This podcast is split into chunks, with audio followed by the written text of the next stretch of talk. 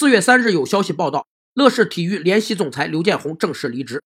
刘建宏说：“回看当初一些策略都是值得商榷的，但这些并非完全是乐视体育的自身需要，更多是为了配合集团推动乐视电视、手机等板块发展的整体战略。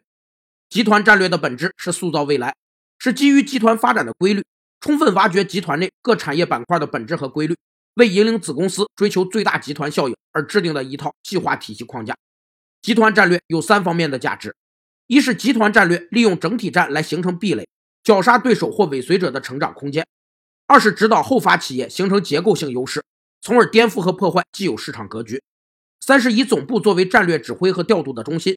集团的各子公司首先是集团战略的分解者，在完成集团规定动作的基础上发挥自选动作。离开乐视体育的刘建宏的下个战场会是哪？他是否会解说俄罗斯世界杯？这些问题都需要等待时间来揭晓答案。